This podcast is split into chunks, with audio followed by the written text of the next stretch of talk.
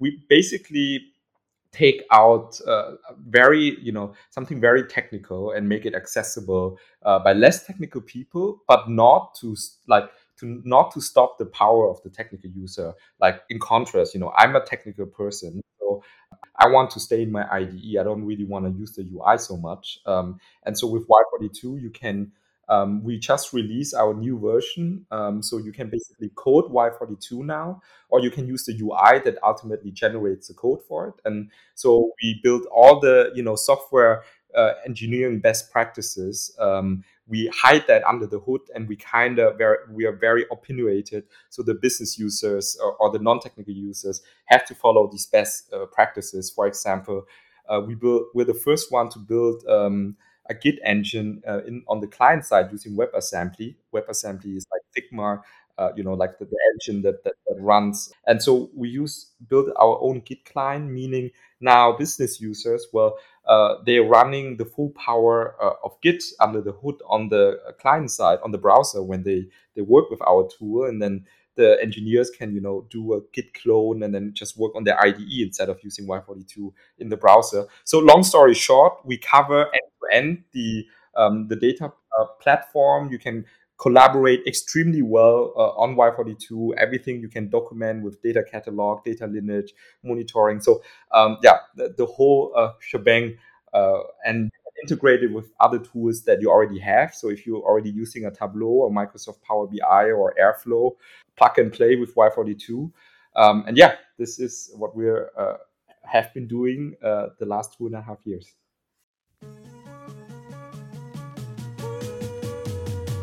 Hi, and a warm welcome to the Bots and People podcast Automation Talk. In today's episode, I'm delighted to welcome an inspiring guest, Hung Dang, CDTM alumnus and founder of Y42. With an impressive career as a young entrepreneur, Hung's latest venture has the mission to build the most powerful and at the same time easy to use data tool. We discuss the idea behind Y42, what is new with the latest product version, and how the platform integrates in an existing IT landscape to create a seamless data infrastructure. Hung further shares some learnings and valuable insights about creating value for his team and his customers, and about what it is that drives him on his journey to building a billion dollar company. Thanks for tuning in today, and I really hope you enjoyed this episode. Hello, and a warm welcome to you, Hung. It's really great to have you with us today. Please tell us who you are and what it is that you currently do. Thanks so much for pronouncing my name right the first time. Um, I tried. I'm the founder of a company called Y42.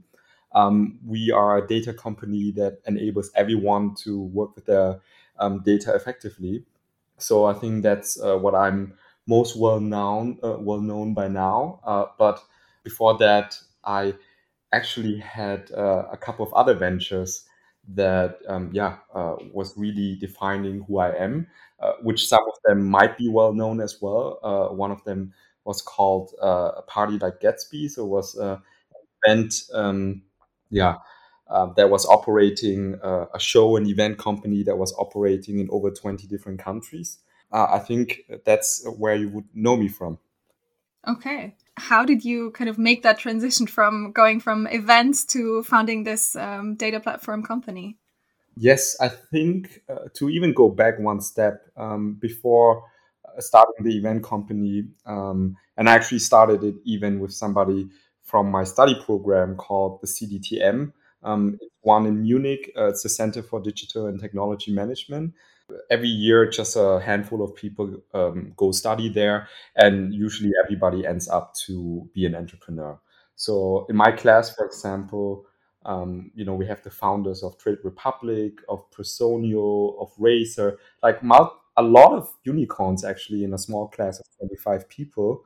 So everybody basically went on to start their own company and that's what I did as well, uh, starting with the event uh, company. And somehow I, I kind of fell into it, right? Like it wasn't, hey, uh, I'm planning to, you know, like organize events. And at the time, I, I was, uh, as a matter of fact, at the time I was uh, doing my PhD in uh, business analytics, so like math, statistics, right? And my parents say, why do you have to just organize events and get drunk every weekend? Like, so, so yeah, that's, um, but yeah, to uh, sum it up again, I went to the CDTM, very entrepreneur. Everybody was doing um, their own startup. That's what I did also with my events.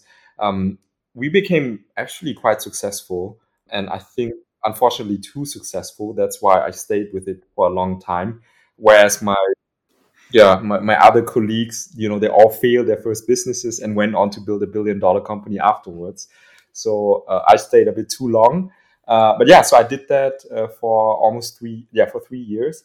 And during that time uh, we really made uh, a, like you know a lot of money uh, millions in revenue but the margin was just very thin. And so it was kind of my job to then analyze the data. And yeah what you know it was 2012 13 uh, 14 at yeah the data tooling space was quite bad at the time right um, apis didn't really work as well not even for facebook. So it was just a lot of gluing stuff together downloading csvs transforming it in you know some sort of ways. Uh, using tableau as a visualization tool which was actually great at the time already. Um, and after doing that i was actually capable of increasing the margin from 8 to 12 percent that ultimately led us to increase uh, yeah the profit by 50% so i really fell in love with that um, and that's why in 2016 i decided to start um, a company a data company a software company um, for the uh, live event space. So yeah we went on ahead to you know it, uh, yeah first time that i built software um, or like proper production grade software in 2016 so i made a lot of mistakes um, but yeah, somehow it worked out, and we got some yeah one of the biggest uh, event organizers uh, and ticketing platform in Europe to invest in us. Um, and that led on to us serving, you know, big events. Uh, we analyzed events, Southside Hurricane, Rock am Ring, Rock im Park, Ed Sheeran, Justin Bieber, whatsoever. So all the you big name it. yeah, okay. name dropping here for people in Germany, you should know all of these uh, yeah festivals.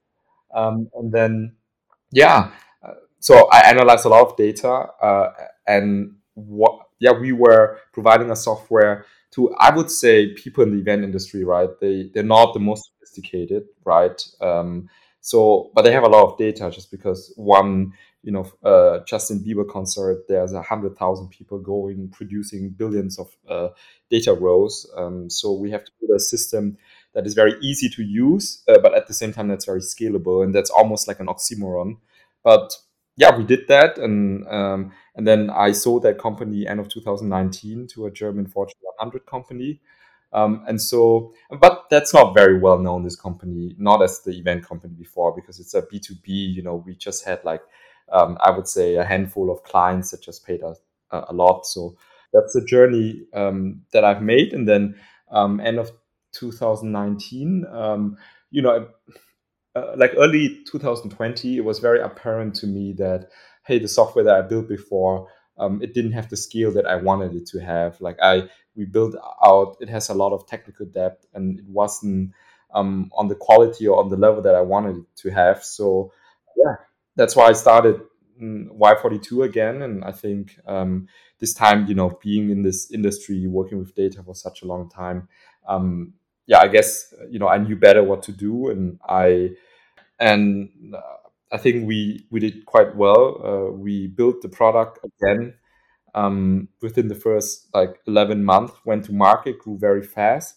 Um, fast forward today, we're 150 people, I think. Yeah, and let's see where this journey uh, will further take us.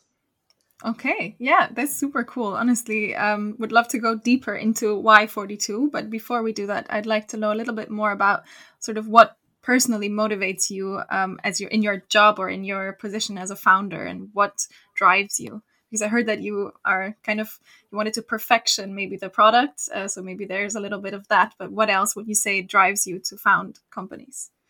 So if you meet Doug Leone from Sequoia, um, mm-hmm. the thing that he would always look for in a founder is somebody with a chip on the on his shoulder or her shoulder, right? And I do think that it applies very well to me. That I think I do have a chip on my shoulder. I, I do have to prove something to me. So it's not necessarily just a positive motivation, right? Um, I came to Germany at the age of eight, so I'm a, I'm an immigrant, and as you can imagine, you know, it wasn't.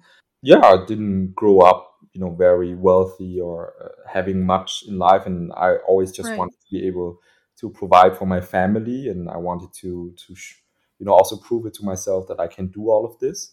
And so I think that was um, a big motivation that I've had um, earlier in my twenties. Uh, you know, now I'm my, in my early thirties uh, it changes quite a lot because um, I've gotten obviously I've gotten to a point where you know I'm not money like money driven anymore uh, because like yeah I, I wouldn't be able to you know like spend all this money anyways that I've got over the last uh, like no like in all seriousness I would donate most of it away anyways because like I would never give it to my kids right? And, and so uh, start like uh, and i really want to highlight the point here that i it has gotten to a point where i'm not money driven anymore because uh, i'm able to care for my family to care for myself i i live a very comfortable life and so it changes a lot over the last uh, like years uh, also especially starting y42 right like I could have just hold on to my money and not start a new company. Like that's you know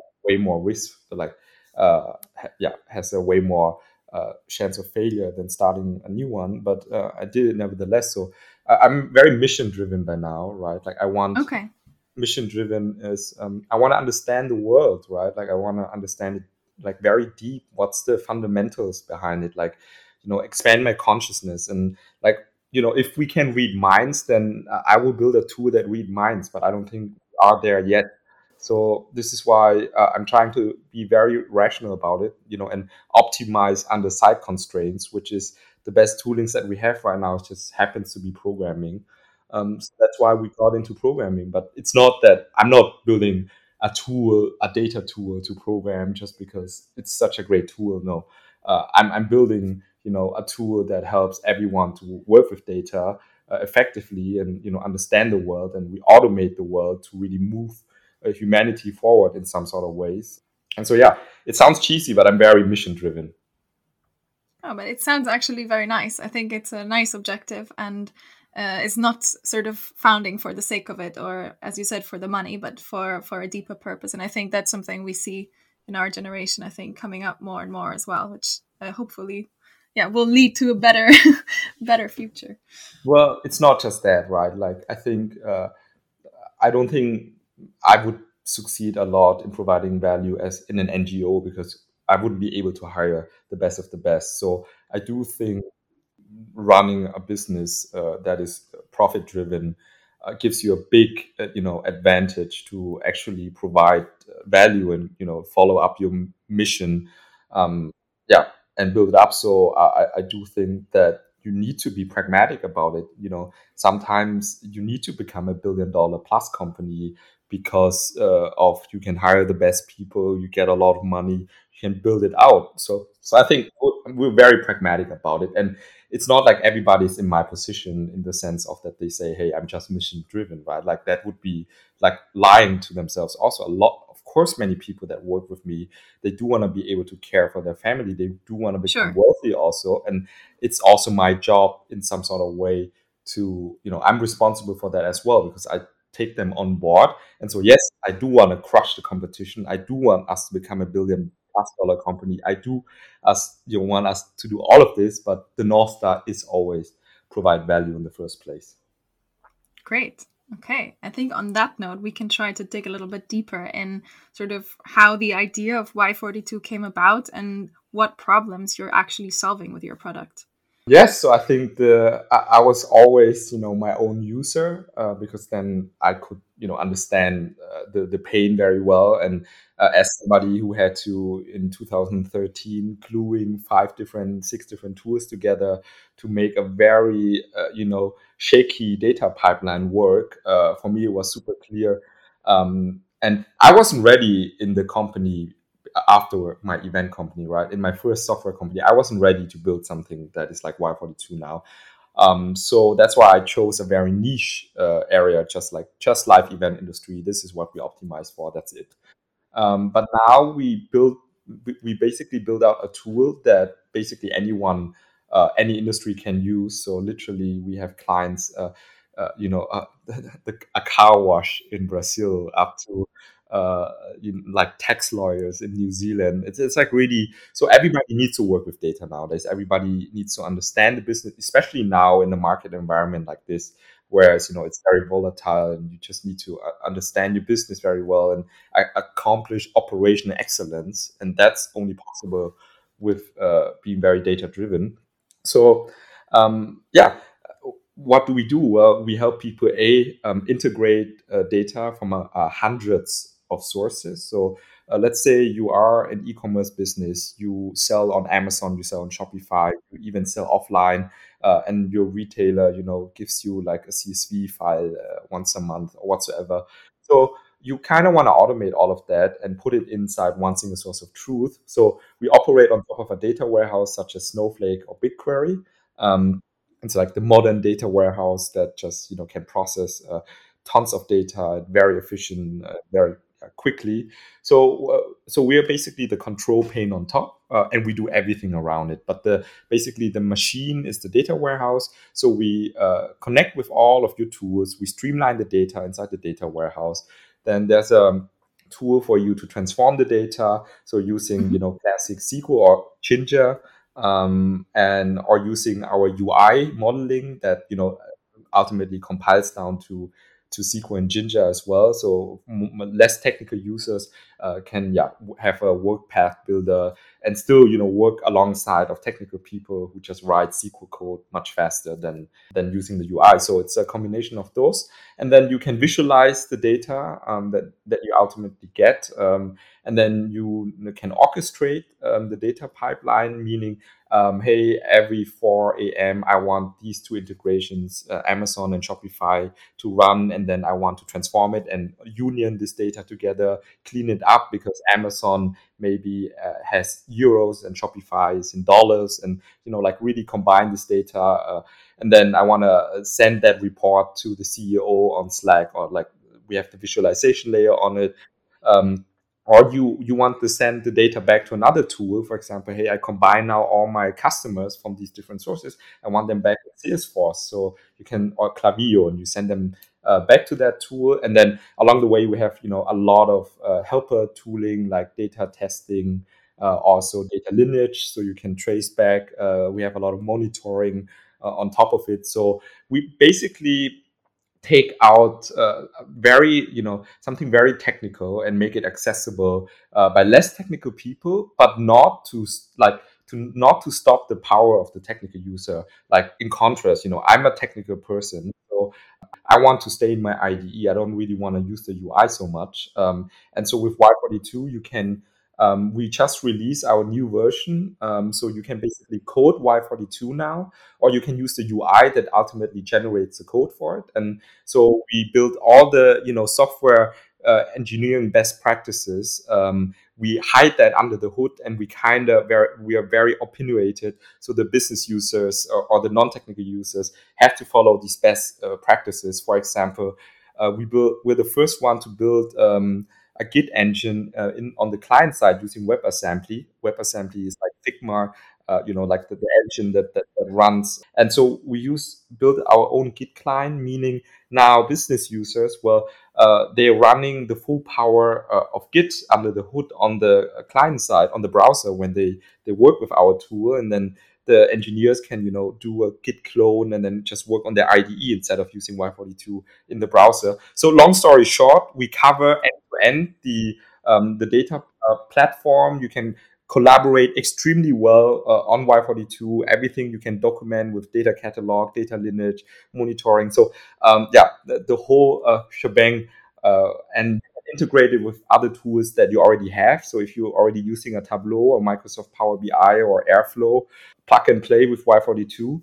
Um, and yeah, this is what we uh, have been doing uh, the last two and a half years. Wow, incredible. So basically, uh, as you've already said from your own past experience, but also from my past experience, it has not been something that existed where you have everything under one hood, as you said. So one could maybe say that you're kind of rethinking data management and, and data automation from scratch in a way. Would you kind of agree with a comparison between Y42 and Tesla, who maybe also reimagined the electric car kind of from scratch? I mean, I don't feel comfortable comparing that because Tesla is, you know, certainly such a amazingly successful company, having been through, uh, you know, like, I don't know how many, 15, 20 years uh, of transformations by now, right? And we're a very young company in comparison to that. So, uh, but I think what uh, what we do have in common, and when you hear, you know, Elon Musk talk, uh, is he always talks about first principles. Like that's main theme. And you know, I don't know, maybe subconsciously when I listen to that, I kind of adapt that thinking also, or I always thought that way, right? Like when we started um, our interview, I was saying that, hey, I want to understand things, truly understand things. And, and so, yeah, that's actually equally like first principle thinking. So um, I truly want to uh, understand things to the deepest possible level and sample them on that level because then, you know, innovations truly happen. And so and I, I, think the the problem what I am facing is like uh, with the lean startup, right? Um, you have companies that just build out like one discipline, which is like I just want to build to build integrations, and there are like five billion dollar companies just building integrations, right? And or I want just to build visualization, well, there are ten billion dollar plus companies. Uh, um, and so all of these tools are like point to point tools that just try to optimize and run one thing very well, which is like in like lean startup theory, you know, absolutely great. Like why would you do something what, what we're trying to do? Like the the chance of failure is just so much higher than than than doing one thing right.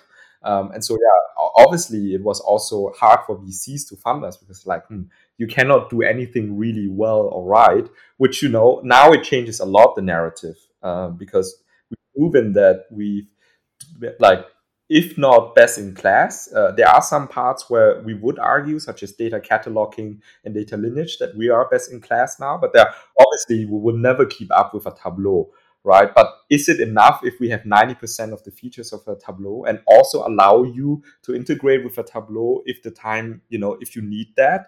I think that's absolutely enough. And so, um, what I'm trying to say here is, yes, we we went in very bold and say, hey, we want to try it, uh, you know, on a first principle. If we have a clean canvas and there's no time constraint here, how would we do it? And I didn't really have a time constraint, right? Like I could have built the product for two years and then go to market like now that would be fine also so um, but obviously might not be the best idea because getting feedback along the way is uh, quite helpful well. it's helpful yeah so um, so yeah not uh, but really how do we build it from a first principle clean slate uh, how do we you know like you kind of battling complexity with complexity at some point with the modern data stack because you already have like four or five tools you know integration orchestration visualization transformation moni- and then and then suddenly the tools don't talk with each other so you need to put another tool on top of it to monitor it and then you know to you know like you're always putting more tools like battling complexity with complexity and we're just like how do we build just a frictionless experience right? And it's not that we don't run these tools under the hood we do run some of these tools under the hood also like the best of breed tools we run them but we abstract it in a way that we still gluing a very consistent layer on top of it. So trying and some parts well there is nothing out there as a, point-to-point tool that does the job very well to the or uh, so user friendly that we can reuse it then we have to build it on our own. But uh, overall we do use a lot of uh, you know great uh, uh, point-to-point technologies uh, under the hood as well Okay. So that is kind of also the USP of Y42 of being that sort of best of class in that area of having this basic point to point or uh, this overall uh, frictionless experience. Yeah.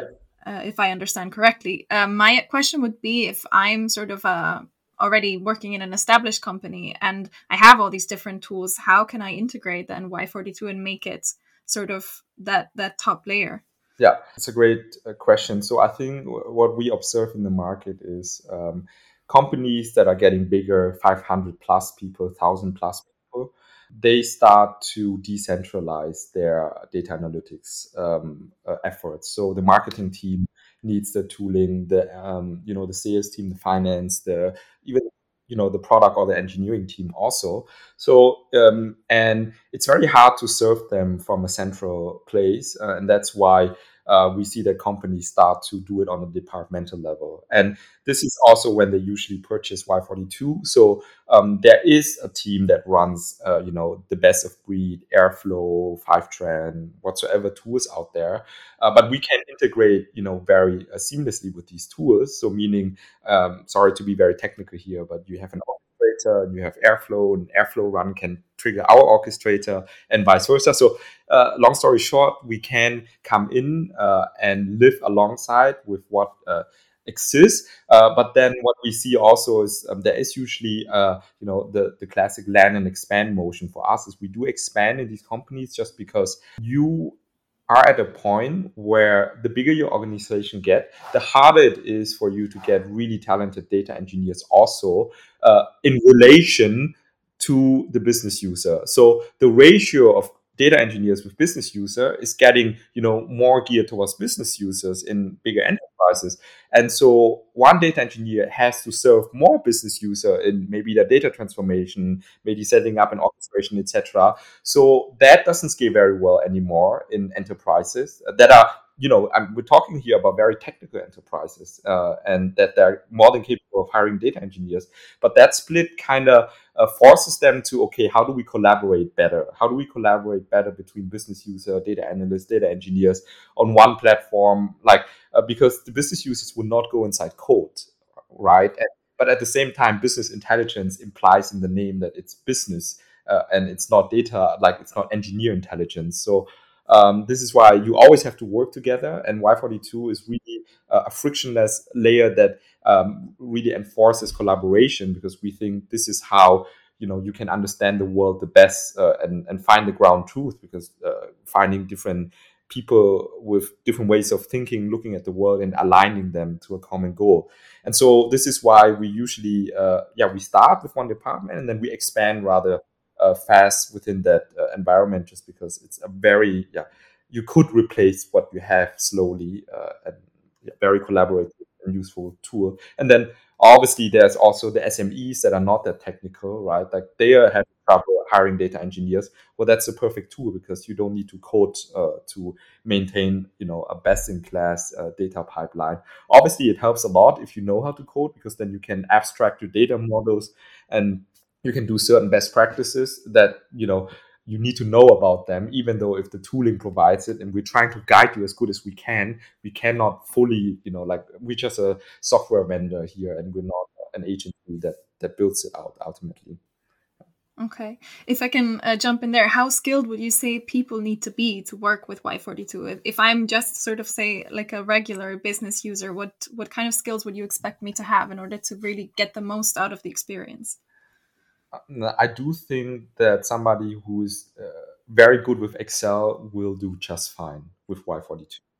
But if you don't have any, you know, um, experience like with pivot tables or something like that, right? Like that's going to be hard for you because then it's not about tooling at all. It's about understanding data. It's about like how do you build out a sum, you know, based on like a group by of the different countries. Like knowing data structure uh, kind of implies also then you understand how you would be able to write somewhat some sort of way SQL also because going from a pivot table to write being able to write basic SQL is not you know a big step anymore. And we do expect people to be on that level. Even if you are a business user wanting to build a visualization you need to you know understand like the chart like you actually do you know a group by and the sum of profit over the course of these months whatsoever. So a little bit of understanding there extremely helpful. Certainly uh, if you have experience you know um, as an engineer before not necessarily just to write code but like you have a way of thinking abstract then you can build models that are reusable. So when you do a transformation you can you know like really build out like a big spider web of data transformation inside your data warehouse that is very hard to for people to understand okay what does like this transformation do? Why is it not at this point? So you could mess it up a lot also along the way right? because, okay. um, but as long as you're the only person working on it that's fine because you know it you, you don't have a problem maintaining it. But as soon as a second or a third person working on it, it is recommended to have, you know, some person with like a great abstract thinking, like some sort of architect that like predefines, hey, there are these staging models here where we clean up all our Shopify data, and there's the mark model here, and the, like these kind of layers that that's uh, you know greatly help. And we unfortunately cannot do that uh, for you. You, We provide the tooling, uh, but you have to build that architecture yourself. Okay. And in relation to that, what would you say is your main target group right now? So would it be those sort of scale ups uh, and uh, slowly also the SMEs? You also mentioned that you're launching a new version, so maybe it changes with that regard. Yeah.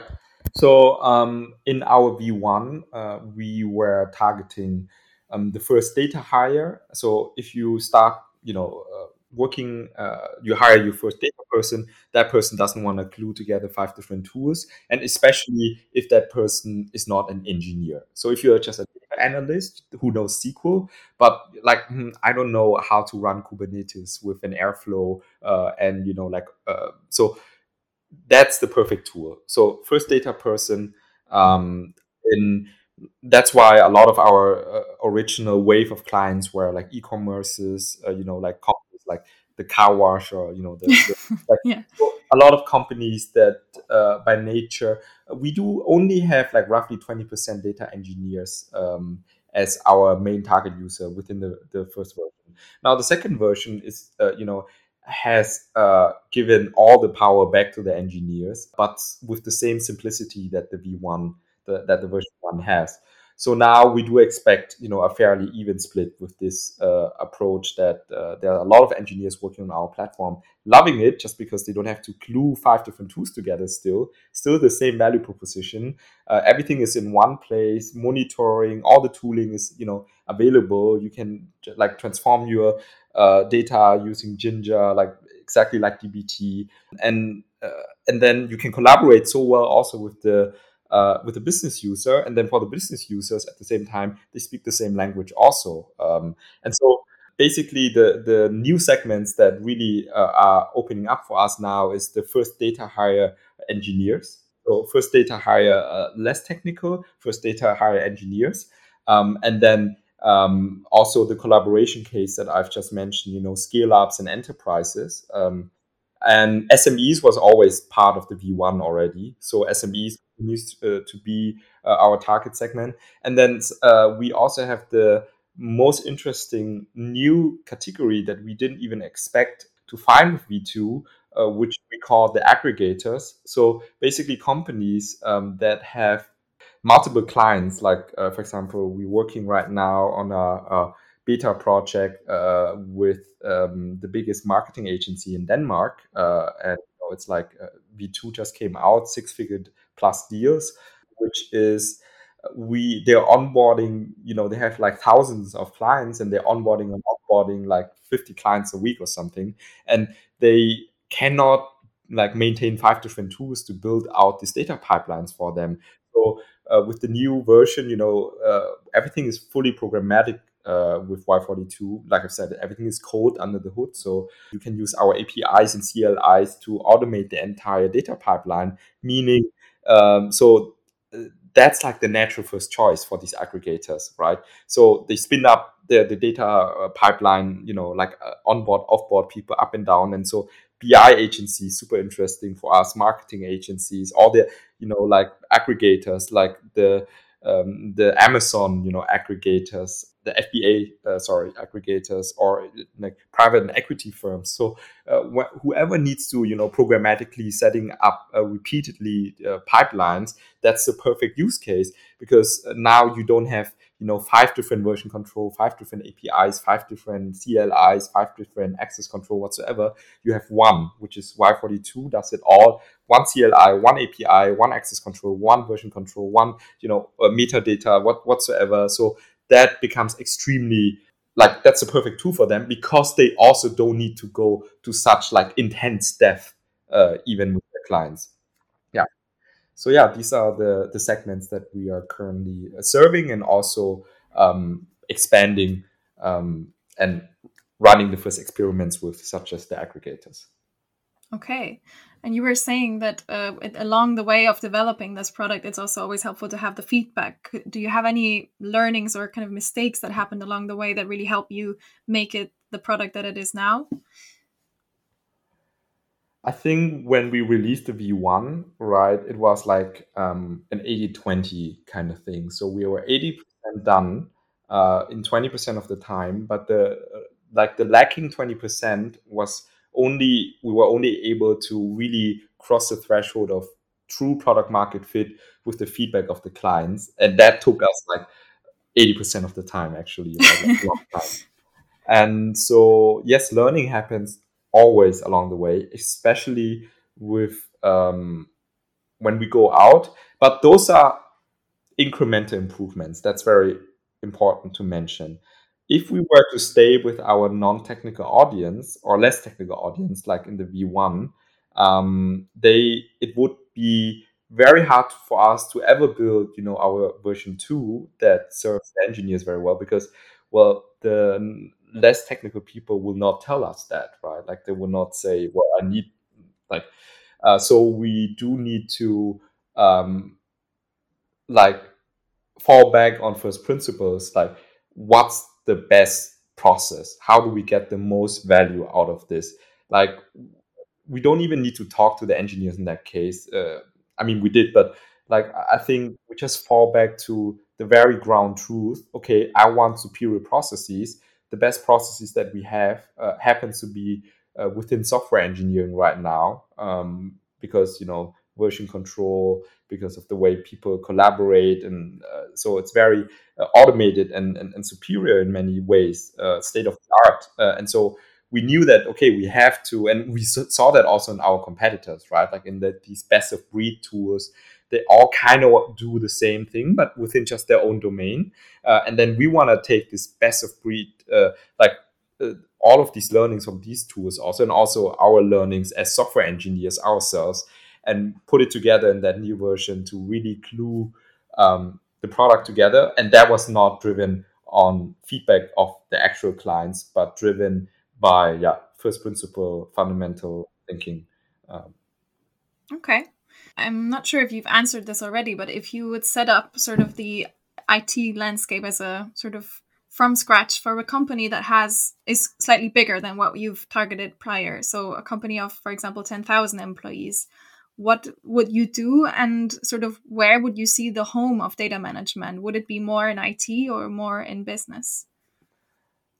I mean it's a very broad question. It's very hard uh, for me to to say just because like is that a manufacturer? Is that uh, you know like a, uh, an e-commerce? Is it uh, what kind of business is it? And then uh, if it's i would say if it's e-commerce definitely put it uh, you know, for the business team, just because that's where the value is being generated. If it's a SaaS company, maybe put it for a product, you know, like let it own by the product team uh, or by the IT, uh, because you know the the knowledge there is, is, well established enough. But I would say to really succeed with um, data you know data transformations and i've done that before. Um, so i was uh, in the, the company that ultimately purchased us um, were around 5000 people towards the end. So i work very closely with you know the vp of data.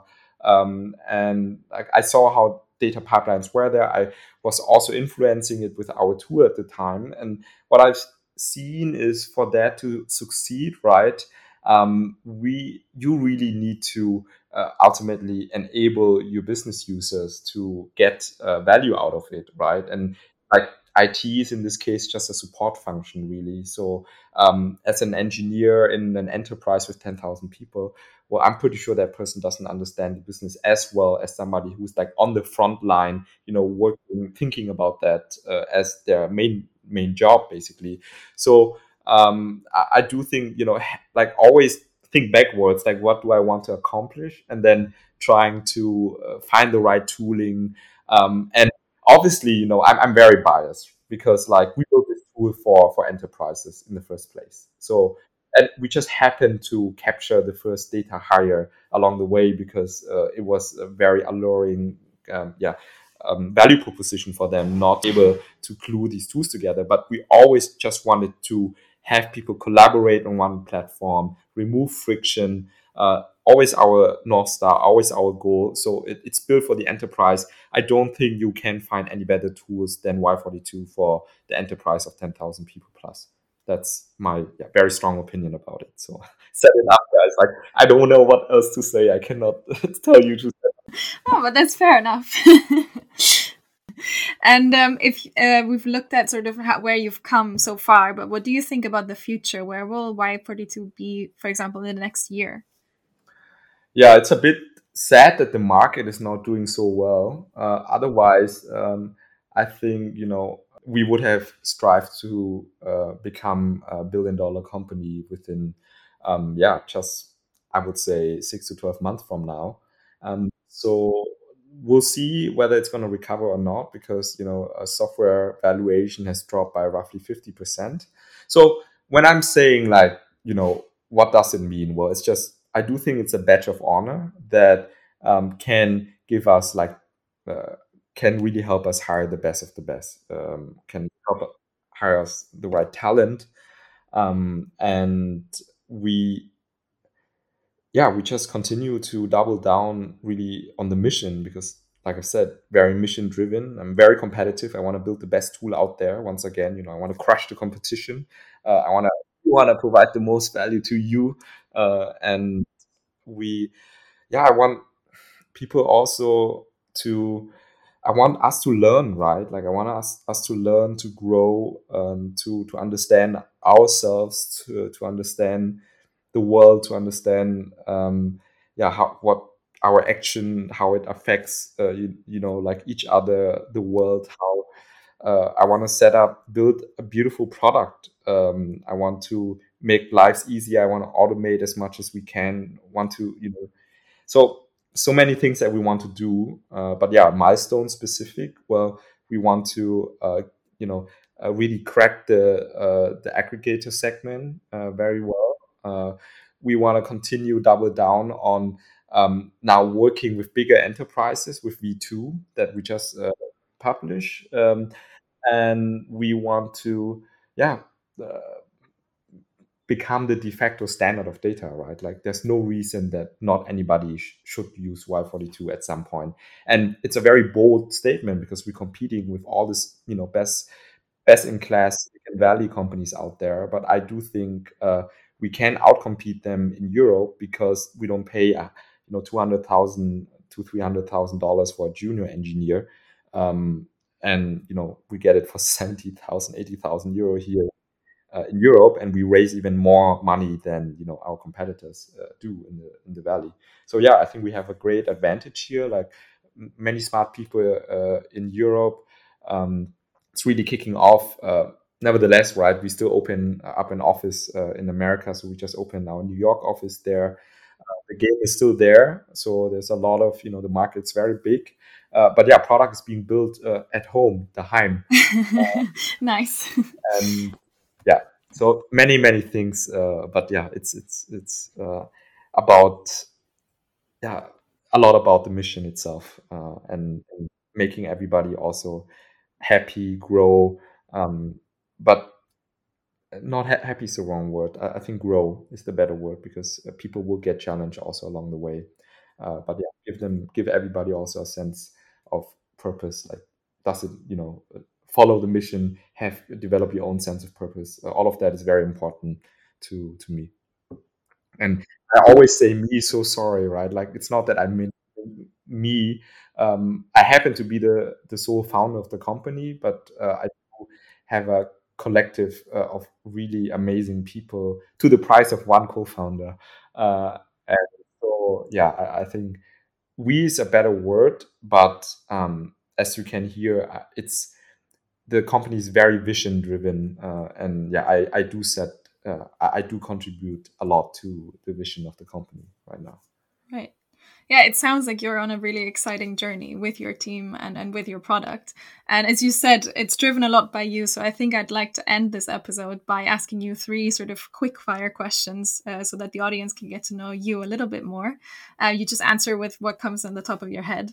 Um, so, first of all, if you could choose from all the people in the world, who would you like to invite to dinner? I was asked this question once before. and I didn't oh, have no. an answer then, and I probably don't have an answer now, to be honest. That's very difficult. Too hard to choose. um, yeah, too many great people uh, to choose. Let's go with three then. Your top three. top three, okay. Definitely Elon Musk. Yeah, but I've heard it's hard to have a conversation with him. So. but still, uh, yeah. And then Seb uh, Evans, I really like him as well as a founder.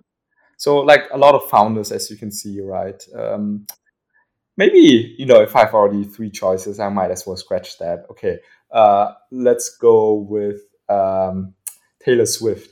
So I have a wow, yeah, mix uh, it up. yeah, I want to mix it up a little bit. Uh, so Taylor Swift, yes, uh, yeah, to see you know how uh, understand a world that is very different than mine. Let's say that. That's that's nice yeah, maybe it could be inspiring as well. And um, what has been uh, to you your greatest success in life so far? Definitely overcoming my own limitations. So I think I had a lot of, like I said, a, a chip on my shoulder, right? And for a long time, and it's the one factor that was always really holding me back. Um, and you know, I could have let it determine my life or you know do something about it. And i think uh, my biggest achievements is always you know stay true to myself not lie to myself. And no matter how hard it is just um, yeah continue and believe that i will overcome this and i will overcome this challenge. So always facing my fears basically. So uh, that's what i'm most proud of. And everything else is really just a byproduct because i think it's all in your head at the end of the day. Uh, the entire, you know, everything, the reality you create is all in your head. And I, I speak like a yogi right now, but truly, I, I truly believe that it's just an inner game in your head. And if you overcome that, um, you can create any, you know, reality that, yeah, you want to create. Okay, I think we're going to end on that note. I think that's an ex- inspiring quote uh, to finish the episode with. I really want to thank you for taking the time and giving us all these super exciting and interesting insights on Y42 and on your person and your yeah on your story.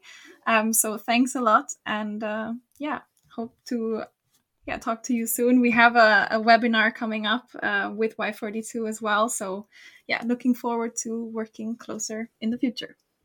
Cool. Well, thank you so much also. Um, so, Louise, have a wonderful day. Thank you. Thank you. Happy weekend. Bye. Bye. Well, thanks for tuning in today, and make sure to check out our Bots and People Discord community, where professionals and automation enthusiasts exchange knowledge and get inspired about process automation. You will find the link in the description of this episode. Also, if you know someone who would be a great guest for our next episodes, or if you yourself would like to talk to us, please get in touch with us at podcast at botsandpeople.com. Thank you very much, and until next time.